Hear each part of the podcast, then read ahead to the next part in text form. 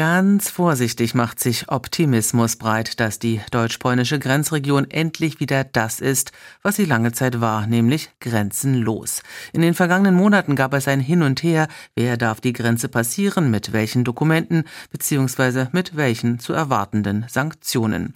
Was genau aktuell gilt, das erfahren Sie in der kommenden Stunde. Außerdem berichten wir über die Pläne für ein neues Chemiewerk in Pölitz, über einen Radweg, der auf einem alten Bahndamm Richtung Stettin führt und wir fragen fragen nach, welche Themen bestimmten in den vergangenen Monaten die deutsch-polnische Medienlandschaft. Ich bin Birgit Steinfeld und wünsche einen guten Abend.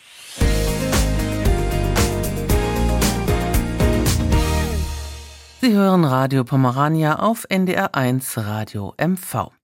Mit Stand heute ist Polen kein Risikogebiet mehr. Das hat das Robert Koch Institut am Freitag veröffentlicht. Damit ist das Reisen von Polen nach Deutschland bedeutend einfacher geworden, jedenfalls auf dem Landweg.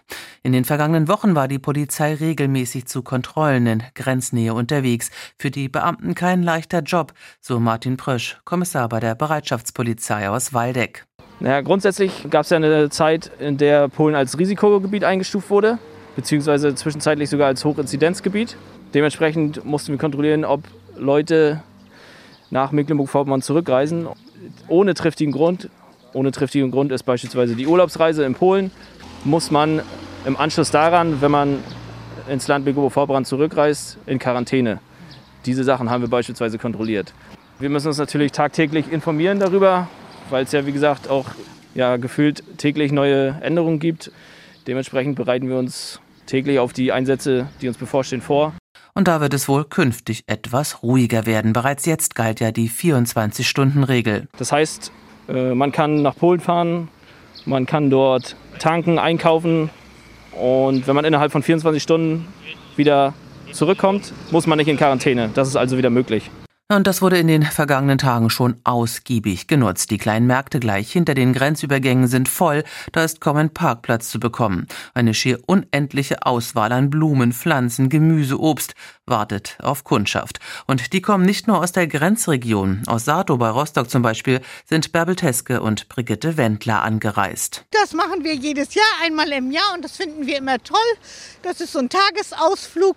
Und wie gesagt, nach dieser langen Pandemiezeit ist man froh, mal wieder raus, ne, sich mit Menschen treffen. Und wie gesagt, diese Blumen, es ist eine Pracht. Also da geht das Herz wieder auf. Und die beiden Frauen waren auch bestens vorbereitet, denn für die Einreise nach Polen, da gibt es noch Vorschriften, entweder vollständig geimpft oder genesen oder eben mit Test. Wir haben extra uns ausdrucken lassen ja, und haben Negativ noch einen Negativtest gemacht, sind geimpft. Also wir haben uns hier also doppelte Vorsorge, aber uns hat noch keiner kontrolliert.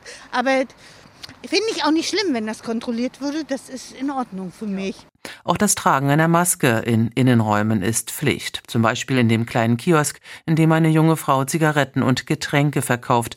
Für sie sind die deutschen Kunden entscheidend. Die vergangenen Monate waren hart, sagt sie. Sie hatte durchgehend geöffnet, auch im Lockdown. Sie saßen hier zwölf Stunden und hatten nur so fünf, acht Kunden am Tag. Seit diesem Wochenende, wo man über die Grenze fahren darf, es gibt viele Kunden und viele Stammkunden sind zurückgekehrt und die begrüßen, fragen nach der Gesundheit, sind sehr freundlich. Die Corona-Lage in Polen hat sich in den vergangenen Wochen deutlich entspannt. Der 7-Tage-Inzidenzwert, gerechnet auf 100.000 Einwohner, lag mit Stand gestern bei 20. Immer mehr Lockerungen sind entweder schon in Kraft oder angekündigt. Museen und Galerien sind offen, auch Kino- und Theaterbesuche möglich. Seit Freitag warten auch die Fitnessstudios wieder auf Kundschaft. Von morgen an können alle Kinder wieder in die Schule. Etwas Normalität zieht ein, auch in die Grenzregion. Neue Projekte werden angeschoben, alte leben wieder auf. Dazu gleich mehr hier bei Radio Pomerania auf NDR 1 Radio MV.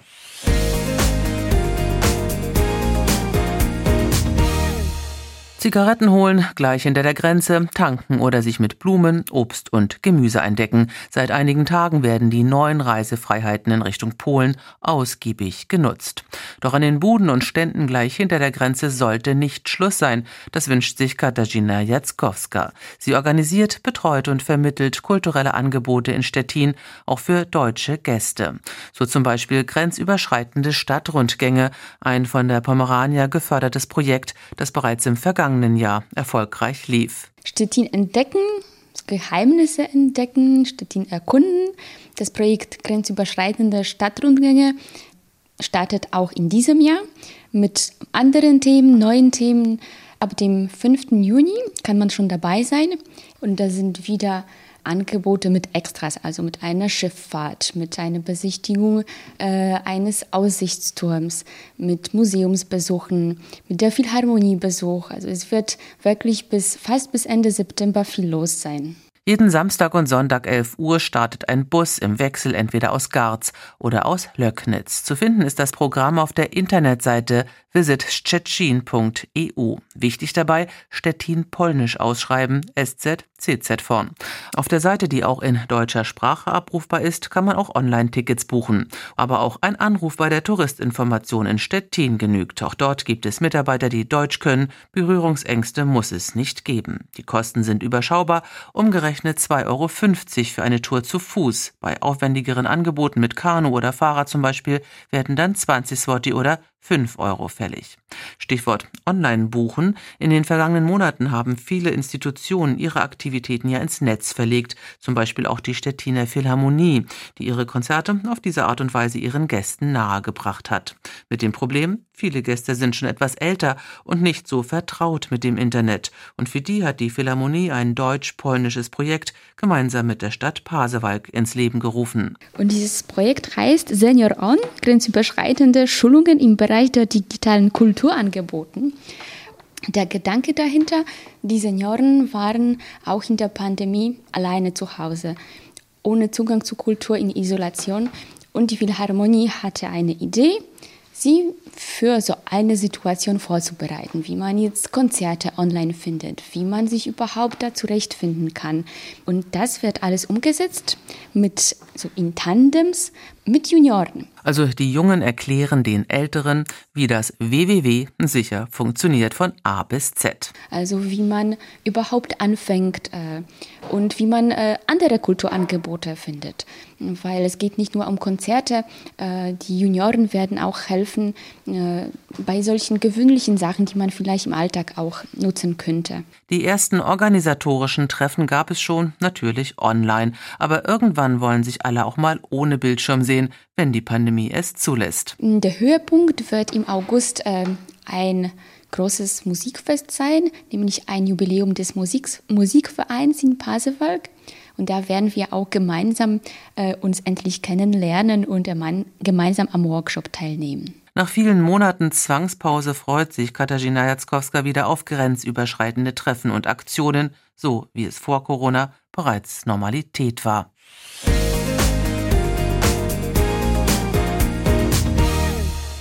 Seit mehr als 25 Jahren gibt es die Euro-Region Pomerania. Gegründet wurde sie mit dem Ziel, dass die Menschen auf beiden Seiten der Grenze sich annähern, Europa hier zusammenwächst. Mithilfe der Pomerania sollen vor allem Infrastruktur, Wirtschaft, Kultur und Zivilgesellschaft gefördert werden und dafür gibt die EU Geld. 2,7 Millionen Einwohner leben in dem Gebiet mit Vorpommern, der Mecklenburgischen Seenplatte, den beiden brandenburgischen Kreisen Barnim und Uckermark sowie der Wojewodschaft Westpommern. Das sind weite Wege und ausgerechnet für den Straßenbau soll es künftig keine Fördermittel mehr geben. Thomas Köhler berichtet. Mit Fördermitteln der EU wurden in 25 Jahren viele Straßen und Wege auf beiden Seiten der Grenze saniert, zum Beispiel in Mönckebude, Blankensee, Bröllin oder Torgelow. Aber auch der Hafen in Altwarp und die Bahnstrecke zwischen Seebad Albeck und Zweenemünde wurden ausgebaut. Trotz aller Bemühungen ist es aber nicht gelungen, die EU davon zu überzeugen, in der neuen Förderperiode bis 2027 Gelder für den Ausbau der Straßen und Plätze bereitzustellen, bedauert der Leiter des Straßenbauamtes Neustrelitz, Jens Krage. Das ist uns leider nicht geglückt, muss man sagen. Insofern wird das jetzt die letzte Maßnahme sein, Penkun, die jetzt noch in diesem Jahr sozusagen mit dem nächsten Jahr fertiggestellt werden wird. Aber dann wird es rein für den Straßenbau keine Indirektförderung mehr, ja, in dem Stil eines eigenen Förderziels dann geben geben. Ne? Damit wird sich der Ausbau der Infrastruktur in der Metropolregion Stettin deutlich verlangsamen. Für viele Gemeinden bedeutet das zu sparen, sagt Krage. Um eben die Eigenmittel, die ja vorher dann manchmal nur 15, 20 Prozent ausgemacht haben, jetzt ja zu 100 Prozent selber leisten muss. Ne? In Penkun sind die Einwohner froh, angesichts Klammerkassen im Haushalt der Stadt noch Fördermittel erhalten zu haben, um die Straße nach Sommersdorf auszubauen, so Vizebürgermeister Edmund Geiger. Weil das äh, eine Straße in sehr schlechten Zustand ist. Die wird jetzt erneuert und parallel dazu wird ein völlig neuer Radweg gebaut. Dieser Radweg wird dann unmittelbar Anschluss haben an einen anderen, der jetzt ebenfalls gebaut wird, der Radweg auf der ehemaligen Kleinbahntrasse von Kaseko über Penkun nach Stettin. Nach drei Jahren Vorbereitung hat in diesem Monat nun der Bau begonnen. Schon im Herbst sollen die ersten Radler auf der Strecke zwischen Penkun und der Grenze in Grambo fahren können, doch ganz fertig ist die 40 Kilometer lange Strecke dann auch noch nicht. Und wir haben jetzt mit dem vorhandenen Bau eventuell die Hälfte fertig und ein Viertel ist vielleicht schon in vorhandenen Radwegen, dass nochmal ein Viertel fehlt. Also ich denke mal, dass noch die gleiche Summe, die jetzt geflossen ist, drei Millionen in Polen und in Brandenburg und im Pekuner Bereich verbaut werden müssen. Meint Grambus Bürgermeister Mirko Emke. Denkbar, dass der Radweg Ende 2022 dann ganz fertig sein könnte, hofft Piermischlavs Jaskowski von der Pomerania. Ja, das wäre zügig. Ne? Also ich meine, ob man das bis, bis direkt nach Kaseko fahren kann, ist vielleicht nicht so ganz klar, aber jedenfalls, ich hoffe, Gemeinde Kobaskova hat erklärt, im nächsten Jahr fangen sie den an. Dann mindestens grenzüberschreitend kann man fahren. Der Radweg hat allerdings nur in Kaseko einen Anschluss an die Bahnstrecke Stettin-Berlin. Die Haltepunkte Petershagen und Tanto berührt der neue Radweg nicht, denn dieser führt entlang der ehemaligen Bahntrasse Kaseko-Stettin, die früher nur eine Nebenlinie im Bahnnetz war. Hinzu kommt, zu beiden Haltestellen der Bahn, die in Brandenburg liegen, fahren von Vorpommern aus auch keine Busse. Um das zu ändern, gab es ein Projekt zur Vernetzung des ÖPNV im Länderdreieck zu Brandenburg und Westpommern. Zum Unmut des ehemaligen Penkuner Bürgermeisters Bernd Netzel wurde dieses Projekt nicht weiter verfolgt. 35.000 Euro wurden vom Land ausgegeben, doch nichts passiert, sagt Netzel. Es gibt äh, über die Landesgrenze nach Brandenburg aus dem Penkuner Raum einen Rufbus, der auf Anfrage bedient wird Richtung Schmölln. So, und das ist im Jahr 2021 Mittelalter, würde ich sagen. Und deshalb mahnt Netzel die Politiker endlich zum Handeln, bevor es Folgeschäden geben könnte. Denn äh, diese Metropole mit 430.000 Einwohnern, sage ich mal, gibt es in ganz Mecklenburg-Vorpommern nicht und dort liegen wir direkt vor der Haustür. Und wenn man da äh, also nicht den Anschluss verpassen will mit, einem, mit, mit öffentlichem Personennahverkehr, dann sollte man sehr, sehr schnell handeln. Und das könne nur das Land, die Kreise und Gemeinden gemeinsam leisten. Denn die EU will sich in den nächsten Jahren anderen Themenfeldern widmen, wie der Chef des Straßenbauamtes Krage weiß. Viel wird jetzt in Digitalisierung gehen, viel ist auch bei der Medizintechnik im digitalen Bereich damit drin. Das sind auch sicherlich wichtige Dinge, die da irgendwo anstehen. Wir haben das in der Rahmen der Corona-Pandemie auch gemerkt, wie wichtig auch eine Digitalisierung in der Gesellschaft ist ist. Und das ist sicherlich auch erfreulich, dass jetzt in diesen Bereichen doch mehr Förderung dann zur Verfügung steht. Jedoch dürfe nicht vergessen werden, dass die Zahl der Pendler ständig zunehme. Und dem müsse auch mit dem Ausbau des Nahverkehrs Rechnung getragen werden, kritisiert der Bund der Steuerzahler.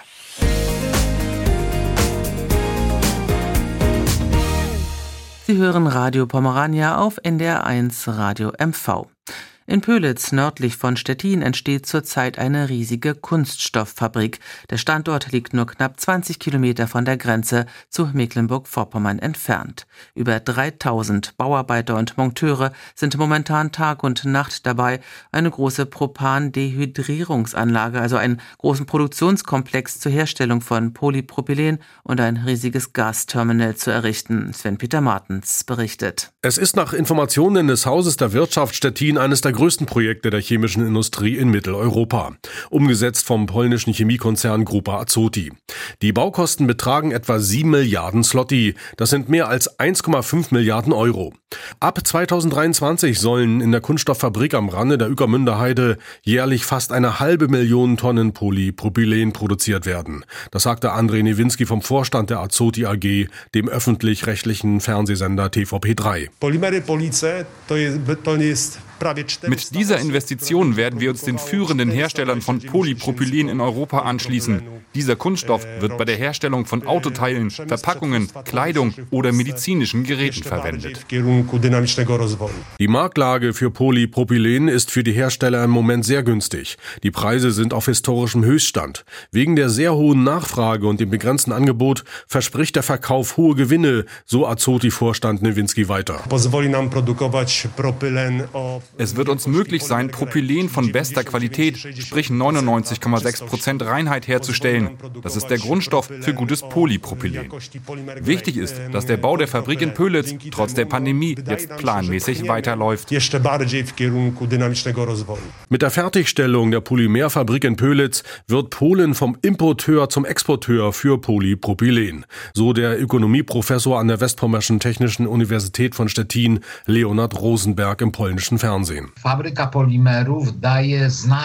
Das Polymerwerk hat eine Bedeutung weit über die gesamte Region Stettin hinaus. Viele wissen sicher noch nicht, wie wichtig und interessant und vor allem wie profitabel diese Investition überhaupt ist. Die Westpommersche Technische Universität kooperiert mit der Azoti AG und bietet einen speziell zugeschnittenen Studiengang im Fach Chemie an.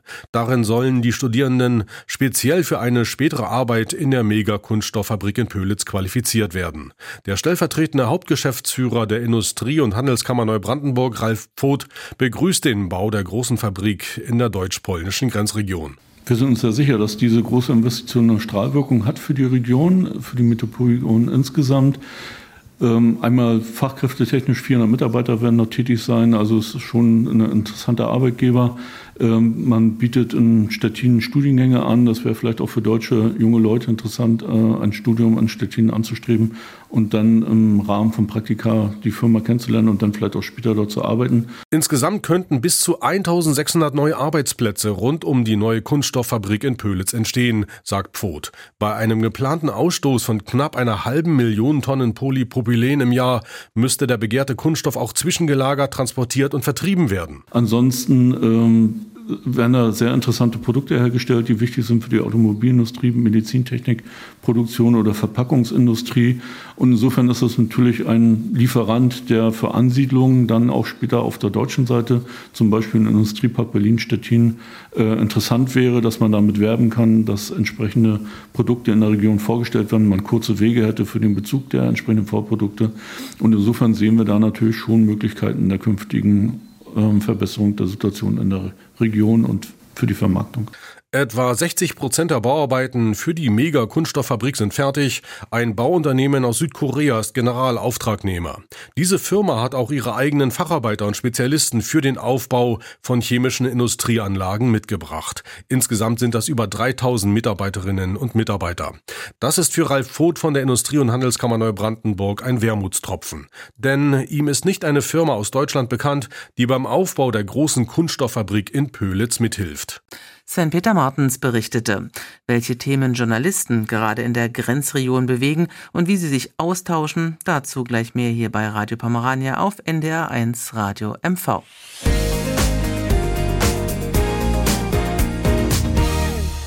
Sie hören Radio Pomerania auf NDR1 Radio MV. In dieser Woche haben sich Journalisten aus Deutschland und Polen zu den inzwischen 14. deutsch-polnischen Medientagen getroffen, erneut, wie auch schon im Vorjahr im virtuellen Raum. Das Motto Pan-Media, wie lange wird der mediale Ausnahmezustand noch andauern?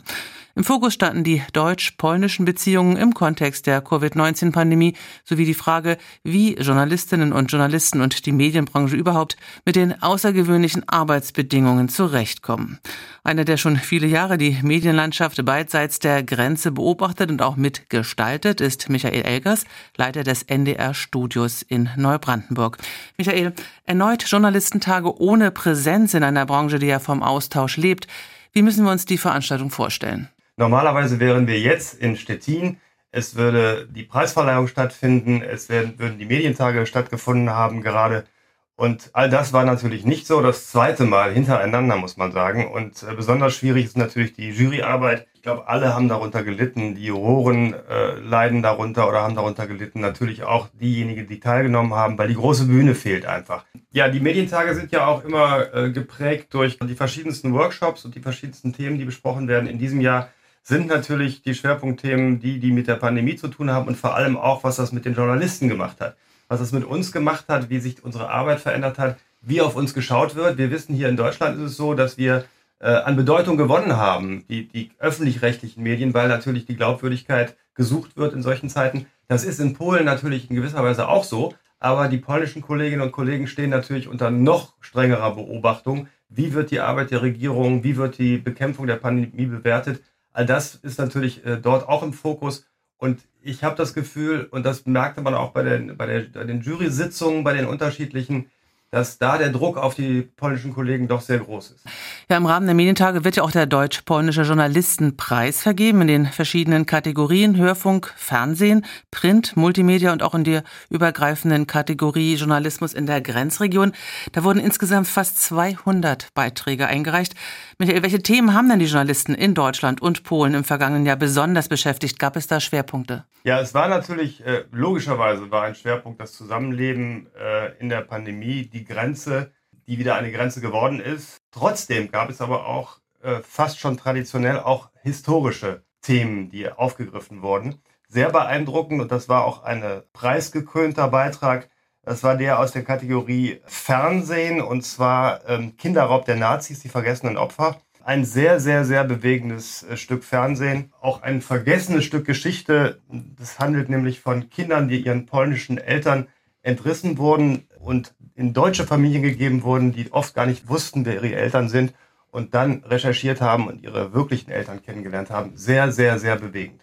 Geschichtliche Themen ist sicherlich das eine. Nun stehen ja in Polen die Journalisten auch unter einem ganz bestimmten Druck, äh, das Stichwort Pressefreiheit. Die aktuelle politische Situation in Polen, gab es dazu auch Beiträge? Ist das thematisiert worden? Dazu gab es äh, auch Beiträge. Zum Beispiel ein großes Thema in Polen ist die Abtreibungsdiskussion und die homophoben Tendenzen, die in Polen zu beobachten sind. Und auch die Angst von Journalisten darüber zu berichten. Das ist durchaus Thema. Äh, in der Kategorie Hörfunk, da war ich der Juror, mittlerweile zum zweiten Mal, hat äh, Viktoria Marciniak gewonnen. Mit dem Beitrag David gegen Goliath, zwei Länder, zwei Medienrechte, eine Klage. Ist ausgestrahlt worden bei Radio Mikro Europa, hat man wahrscheinlich noch nicht so oft was von gehört, aber das war die Abschlussarbeit einer Medienwissenschaftlerin. Und das war sehr, sehr interessant. Es ging nämlich um, um die Klage gegen ein Kriegsdrama des zweiten deutschen Fernsehens und das Medienecho in beiden Ländern darauf. Und ganz wichtig war, und das war, glaube ich, ein Hauptpunkt, es ging vor allem auch um das hohe Gut der künstlerischen Freiheit. Und da hat man wirklich gesehen, wie unterschiedlich die Auffassung in beiden Ländern ist, was die Geschichte und auch die Geschichtsdeutung betrifft.